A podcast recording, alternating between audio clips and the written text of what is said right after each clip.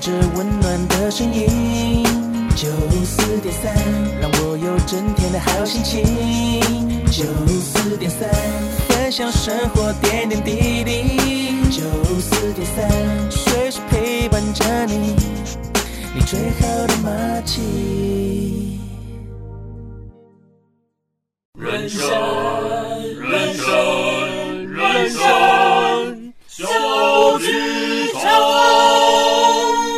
友们，在演出开始前，请容我们提醒您。演出中可以用手机、用电脑、用收音机，但请不要拍打、喂食或是转台，拜托。如果您都已经准备好了，请让我们一起走进人生小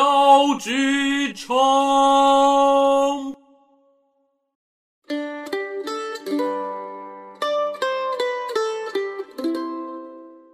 Hello，所有听众伙伴，大家好，欢迎来到九四三人生小剧场，我是汉轩。不晓得听众伙伴们这个星期过得好吗？在今天哦，汉轩要为大家邀请到不只是一位来宾，我们邀请到一群很棒的伙伴来到我们的节目当中，想要跟大家一起来分享。我先问问所有的听众伙伴们，在以往呢，我们在跟大家分享表演的时候，又或者是当你实际去参与表演的时候，你可能都看到了台前幕后的这些伙伴，他们可能在演出的现场很努力、很卖力的，一起为了台上的这个表演一起付出、一起工作着。可是你有想过吗？如果在一个演出的过程当中，没有一群负责管理的伙伴一起来经营，然后一起呢，让所有的观众、让所有的演出，让所有的事情可以很完好的在舞台上面一起发生。你想想看，那是一件多么可怕的事情。所以今天呢，我就为大家邀请到的是，真的，他们不只是在学习艺术管理，而且呢，其实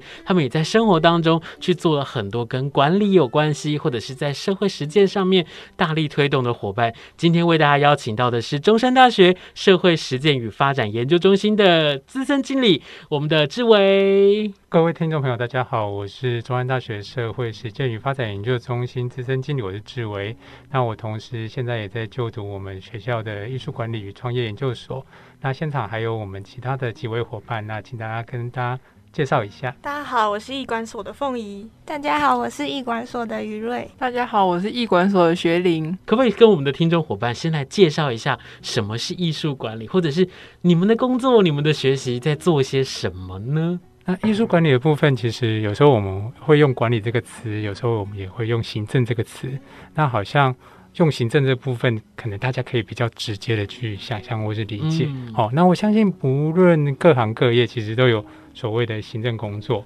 那行政工作其实，比如说，好像又回到管理。好、哦，管理学常常在用了，我们会有所谓的五管。哦，人事啊、行销啊、财务啊等等等等这些事情，那在艺术工作上面，艺术领域里里面也一样有这些工作要进行。就是除了我们台前幕后这些在艺术层面展现上面，它其实还是会有很多的行政方面的事情要去接洽。哦，比如说，比如说我们今天要演出，我们第一个要去订场地，嗯，那场地之后，我们可能要安排相关的食衣住行，好，然后我们也要找相关的人员。那这个过程当中，我们大家可能要开会。可能要一起去场地，那中间有可能交通、住宿等等的哦，然后更不用说，比如说大家一定要吃饭啊，这些食宿怎么去安排？然后很多这一类的行政工作，其实他会偷偷会需要一个行政人员哦，有时候不只是一个来去他们做协助。嗯、那除了这之外，其实我们比如说我们今天要做一个演出，那他可能要售票，他可能就会需要有行销的人员来去帮忙。哎，有没有什么样的好的 idea？怎么样跟我们的大众？去做介绍，跟大众去做推广，说，哎，这个戏到底是演什么？甚至在我们要说服他们先掏钱出来买票。对，那其实这一类的话，其实都像是我们行政方面的工作。是是，而且呢，其实不只是在表演的现场，或者是表演的活动，包含像是策展也好，活动也好，或或者是有很多很多艺术相关的这些领域，都很需要艺馆的人才一起加入。所以其实它可能不只是说管理而已，其实包含呃台上台下，或者是展场，或者是活动现场的行政工作，这些很繁琐的事情。刚刚志伟说的小虫可能订便当，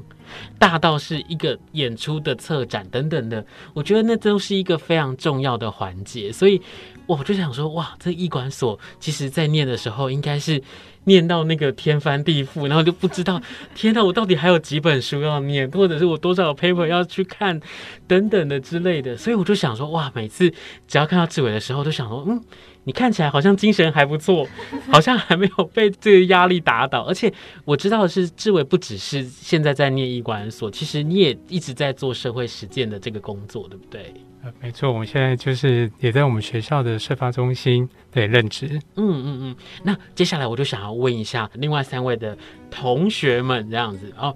你们是怎么样的一个契机？你们想要去走进？这样的一个学习的领域里头，又或者是你们想要继续的在这样的一个领域里面去奋斗呢？其实我觉得艺管所或是艺管人其实是一个杂食性动物，就是其实我们是非常跨领域的，就包含学长刚刚讲，嗯、呃，很多东西才能，比如说人事财管这个东西，它搭配上艺术的属性的时候，它会跟一般大众所认知的要执行的方式可能会略有不同，因为艺术其实在传递的是一种价值，它并不是。只是哦，我扣除了成本之后的一种交易，所以很多时候我觉得在艺馆的投入上面，它是带着一种嗯，可能公益性跟公共性，或者是推广理念上的东西。我觉得这个是呃，在投入艺馆之后，我认为是蛮重要的一个特质。嗯，而且我觉得在这个过程当中创造出来的这个经济的价值，绝对不只是在。报表上面看到数字这么简单的一件事情，而且你看到的或者是你所感受到的，不只是在现场，在那个当下你可以感受得到。我相信在未来可能是几年之后，或者是经过了一段时间的耕耘，你会得到更多更多，永远比那个数字更美丽，然后更幸福的一些回馈跟回报。那另外一位伙伴呢，我们可以来问一下吗？大家好，我是于瑞。老实说，我不是艺术领域的人。就是我以前念的大学念的是新闻传播类的，然后我以前就只是一个偶尔会走进剧场看舞台剧的观众，嗯，因为我也非常喜欢舞台剧，然后就会想说，那这些表演是怎么生出来的？它到底有哪些技术啊，或是行政的层面？所以后来才报考了艺术管理研究所。那嗯，所以我想说。就是可能我们的角色比较像是艺术家或是艺文团队的一个跟观众搭桥梁的一个中介角色，对，所以就是为了要让观众可以更轻易的接触到艺术，所以诞生了我们这样子的职业。是，我觉得。用桥来形容真的是一件很棒的事情，因为你永远不知道在桥的另外一端会有哪一些人等着你的帮助，然后让这个桥梁可以去横贯两边的这种通路也好，或者是去实践很多很多不同可能遥不可及的梦想，因为这个桥梁进而实现了。那我们来问一下另外一位伙伴好不好？大家好，我是艺管所的学林。那我先前从事的是艺术品修复的产业。然后也对视觉艺术也稍微了解。那除了它有庞大的经济流以外，就是我们学到的是比较多的是呃资源的分配、资源的重整，对。然后你要如何搭建起这个平台，然后去帮助到艺术家，希望可以提升我们收入水准，这样子。对，嗯，我觉得去念艺术的修复，然后再来做艺管。我觉得是一个很奇妙的事情，也就是你从一个我觉得很赚钱的行业，然后来到了一个很辛苦的行业，对，可以是这样说，对对对对对，是是 是。那么呢，我其实刚刚我就在这个问题里面，我就很想要问他们，是说，诶，到底是什么样的一个契机，然后让他们从可能一开始是喜欢这件事情，又或者是你可能听过、接触过。进而你想要走进来，成为一座桥，成为一个在这个领域里面为了大家一起努力奋斗的伙伴。那么呢，还想要再问一下，就是说，在今年或者是在去年这些疫情底下，对于表演艺术的产业，又或者是对于艺术产业来说，它真的是一个受伤很重的一件事情。那也在这个过程当中，我就想，哎。那艺馆的人才们，艺术管理的人才，这些伙伴们，我们可以用什么样的一个角度，然后来看到，在现在这个情况底下，那我们可以去做些什么？又或者是我们可以带给这些不管是艺术家们、艺术团队们，又或者是观众们，给他们哪一些不同的角度，然后或者是哪一些不同的帮助呢？这部分其实就像刚才我们伙伴说的，就是我们身为一个艺馆的，其实很大的一个角色就是我们要扮演艺术跟群众之间的那样的一个桥梁。那所以其实我对我们来讲，我们常常就在思考说，那比如说过去当然有演出、有展演活动的时候，我们就会思考说，那我们怎么跟大众去做沟通？好，就是假设我们从艺术角度做出发的话，那另外一方面，我们也其实也会从大众的角度去做出发。我们其实常常，无论在课堂上面，或者在我们工作上面，我们常常会被问，或是问自己说：那为什么大众需要艺术？对，那这个部分其实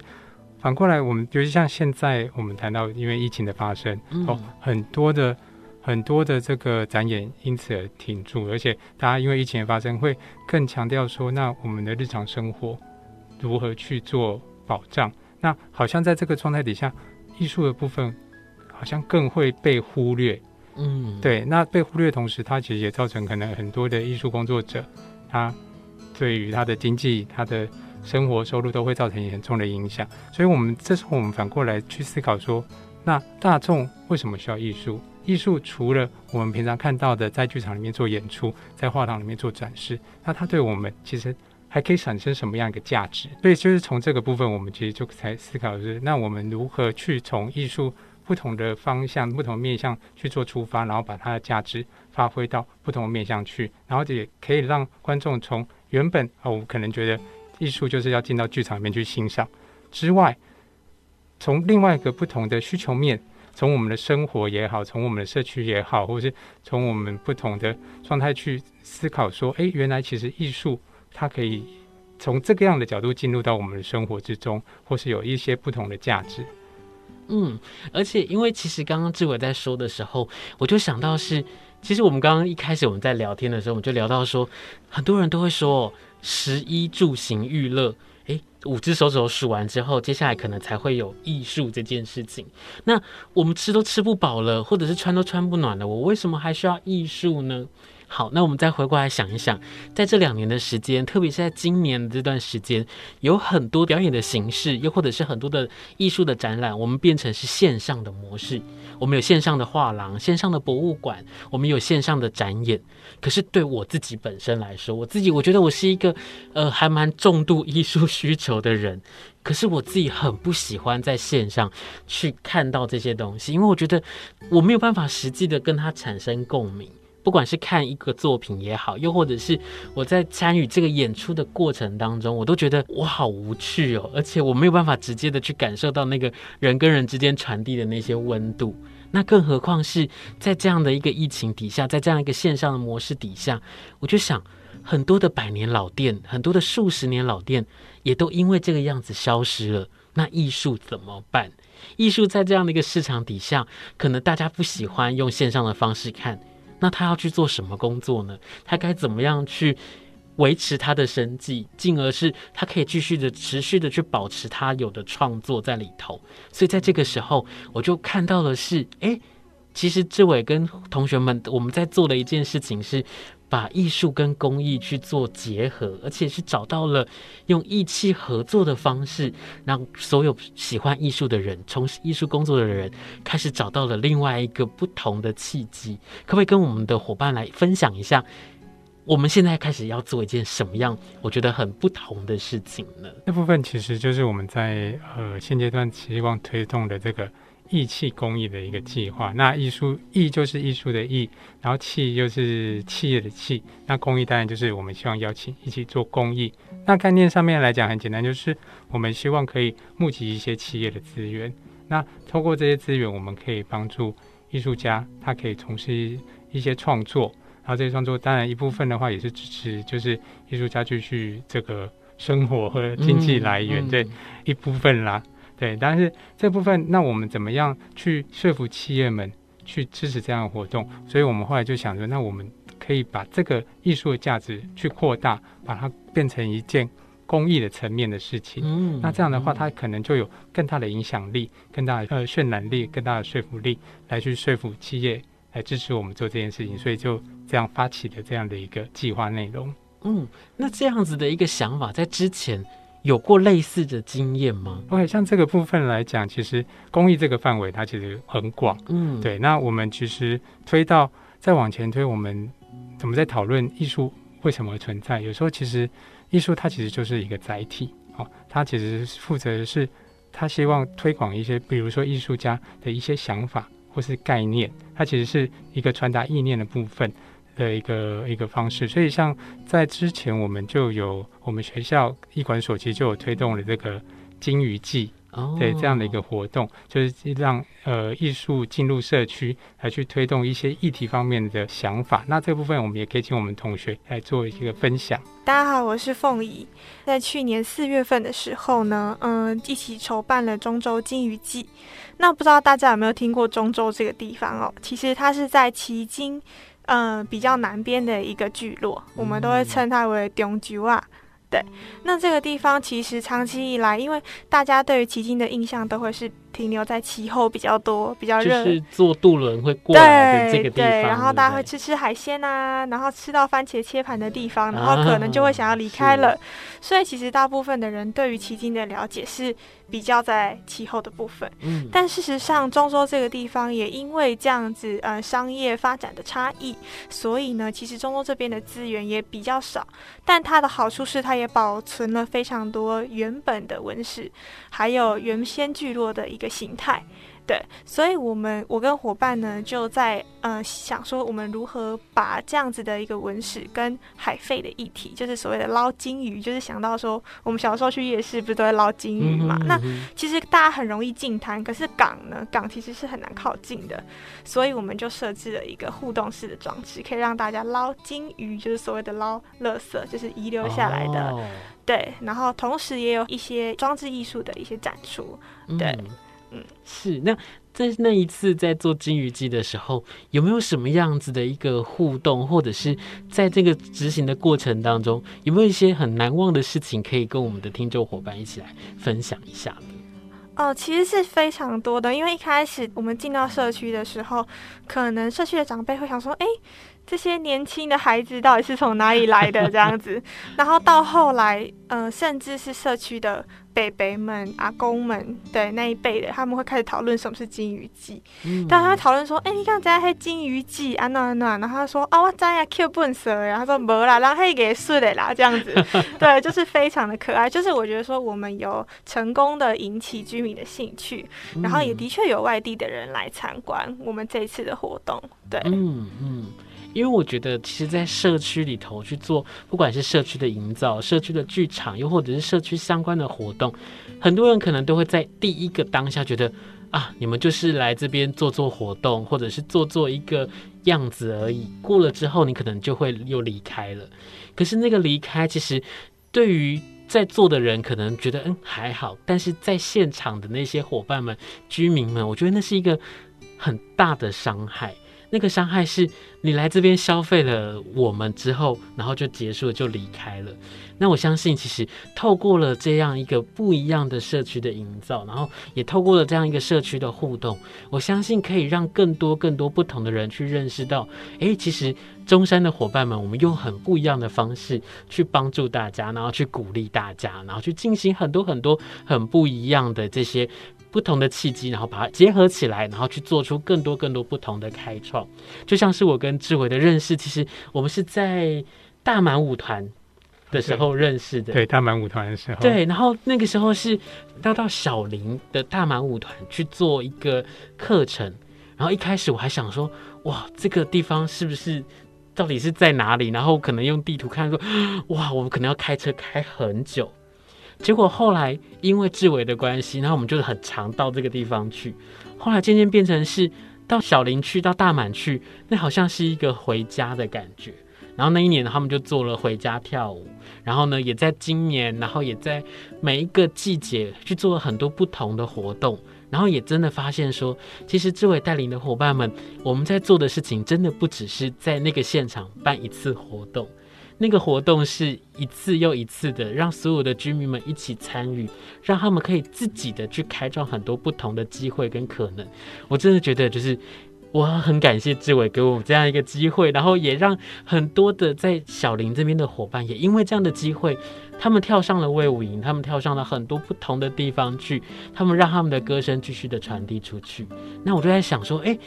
到底是为什么会有这样子的一个想法？是你想要去帮助这些人，然后去把不管是义气合作，又或者是走进社区里头，去跟这些不同的伙伴们一起来合作，然后去完成这样的一件事情。你怎么来看这件事情啊？像这个部分，其实就当然这是一件很好事情，然后我也很幸运，他也是我本身工作的职责之一。嗯、对，那就像我们刚才提到，我待的单位是我们中山大学社会实践与发展研究中心。那某种层面来讲，它其实就是要帮助学校去推广所谓的大学社会责任。对，然后就希望说，所谓大学社会责任，就是希望说，诶，过去我们其实大家对于大学的认知就是说，那它就是一个念书。嗯，好，学生在念书，然后教授们在里面做研究的一个地方，那就会觉得说，好像他跟我们一般民众之间好像有那么一点距离的存在，是对。然后尤其像我们中山又是研究型大学，嗯，大家就觉得说，哎，你们都是关在西子湾，哦，好山好水，然后跟与世隔绝这样，是对。那其实我们就是希望说，其实这个部分也算是。现在政府希望推动了很多的政策，就是希望说大学它可以走出这个学术的象牙塔，嗯，它可以把它本身学校里面无论是学术也好，或是其他的资源能量，它可以很实际的拿出来，然后呃为这个社区或是我们在地的整个社会不同的层面去做一些贡献。对，所以在这个层面底下，我们就思考说，那学校到底可以实际上面为我们的这个。整体的社会或者社区伙伴做什么？那从这个层面，我们就发展出很多不一样的计划。那刚才提到，就是因为我们本身就是艺术管理出身嘛，嗯、所以很直觉，就是从我们过去的经验背景里面来去做思考，所以就发展出来，诶，像跟大满这边合作的这样的一个模式，以及这一气公益这样的一个模式，就是希望说可以把艺术本质的力量。再把它更扩大，然后利用学校这样的一个载体，然后把一些资源做串接，然后继续把就是我们觉得真的是很值得做的事情，无论是文化层面的，或是公益层面的，把它更多的推广出去。嗯，是。其实我们今天呢，不是在高雄广播电台的录音室里头去进行这样这一次的一个访问。我们今天是来到一个我觉得很特别的地方。这个地方可以跟大家来介绍一下吗？OK，我们现在身处的其实是我们这个中山大学的社会实践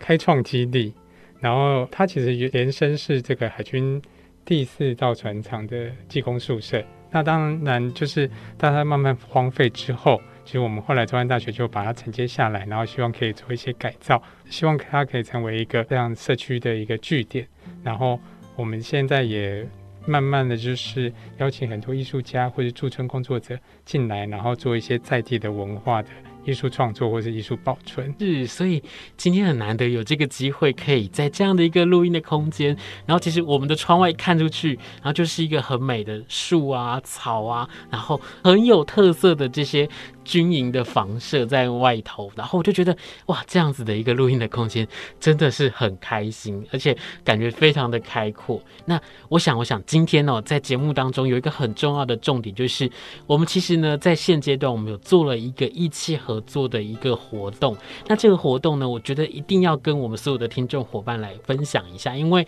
如果在你的身边有这些从事表演艺术工作也好，或者是艺术工作的伙伴们，我们都很欢迎他们可以一起来参与这样的一个活动。因为活下去真的不只是需要动力，我们还需要很多的支持跟鼓励。所以，我们是不是来跟我们的听众伙伴来介绍一下，我们在这一次我们要去做的这个一期合作的活动是什么呢？我们这次欢迎就是所有的译文团体或者是个人。来投件，就是如果说您的手上目前有现有的公益计划，你也有自信，你就可以来投件。那我们会选出呃优秀的计划来进行呃奖励金的颁发。那奖励金是新台币五万块。嗯，对。那目前就是邀请到呃广义基金会、和乐文化基金会跟陈启川先生文教基金会来提供这个。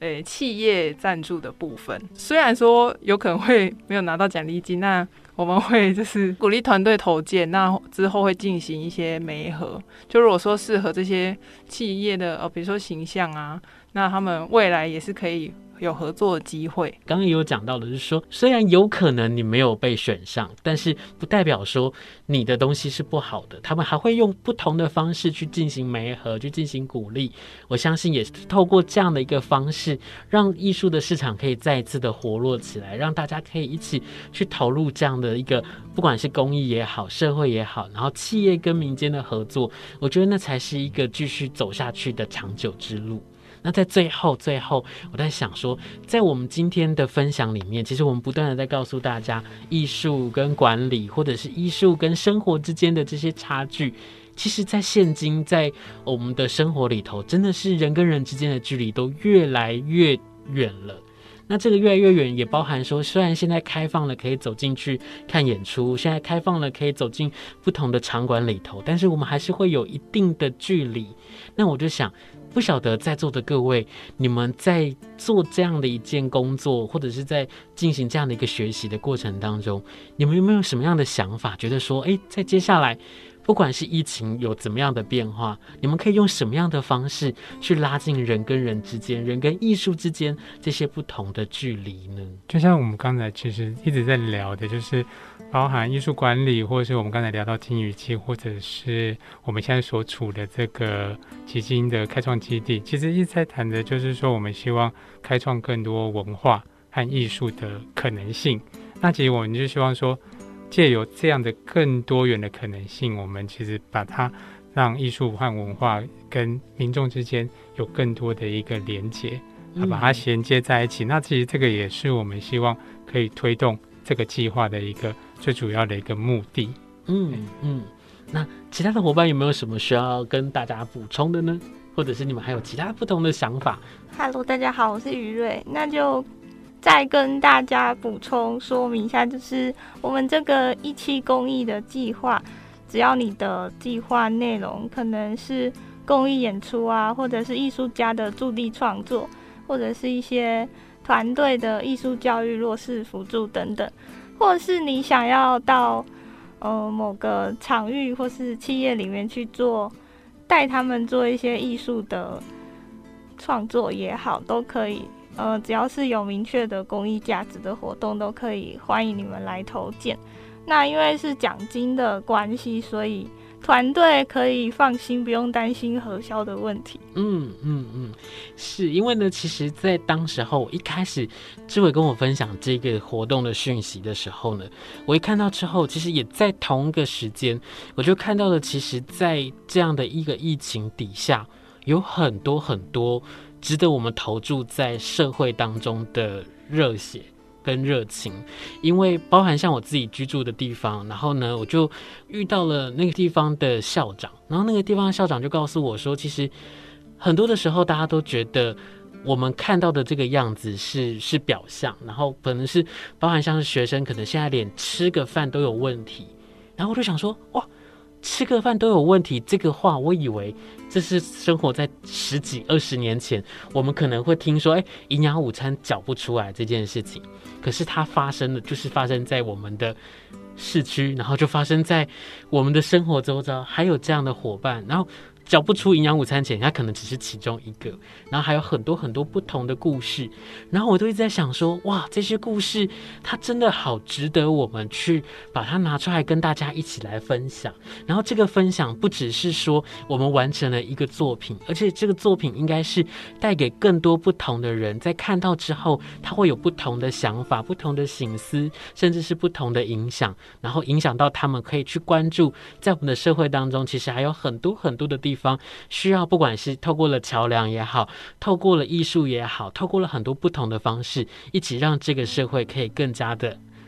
平安和乐，然后更加的幸福。我想今天在我们的节目当中，我们很开心，而且很感动的是，我们有这么多喜欢艺术的人，然后愿意为了艺术牺牲奉献，然后一直到现在，我们还一直很努力的在这个职场上面跟着大家一起打拼的伙伴，来到我们的节目当中，跟大家一起来分享。所以今天我们在节目的最后，我们就要请我们的伙伴们要准备跟大家说声再见喽。谢谢大家，谢谢大家，拜拜，拜拜。我们是九四三人小剧场，那我们就下周见喽。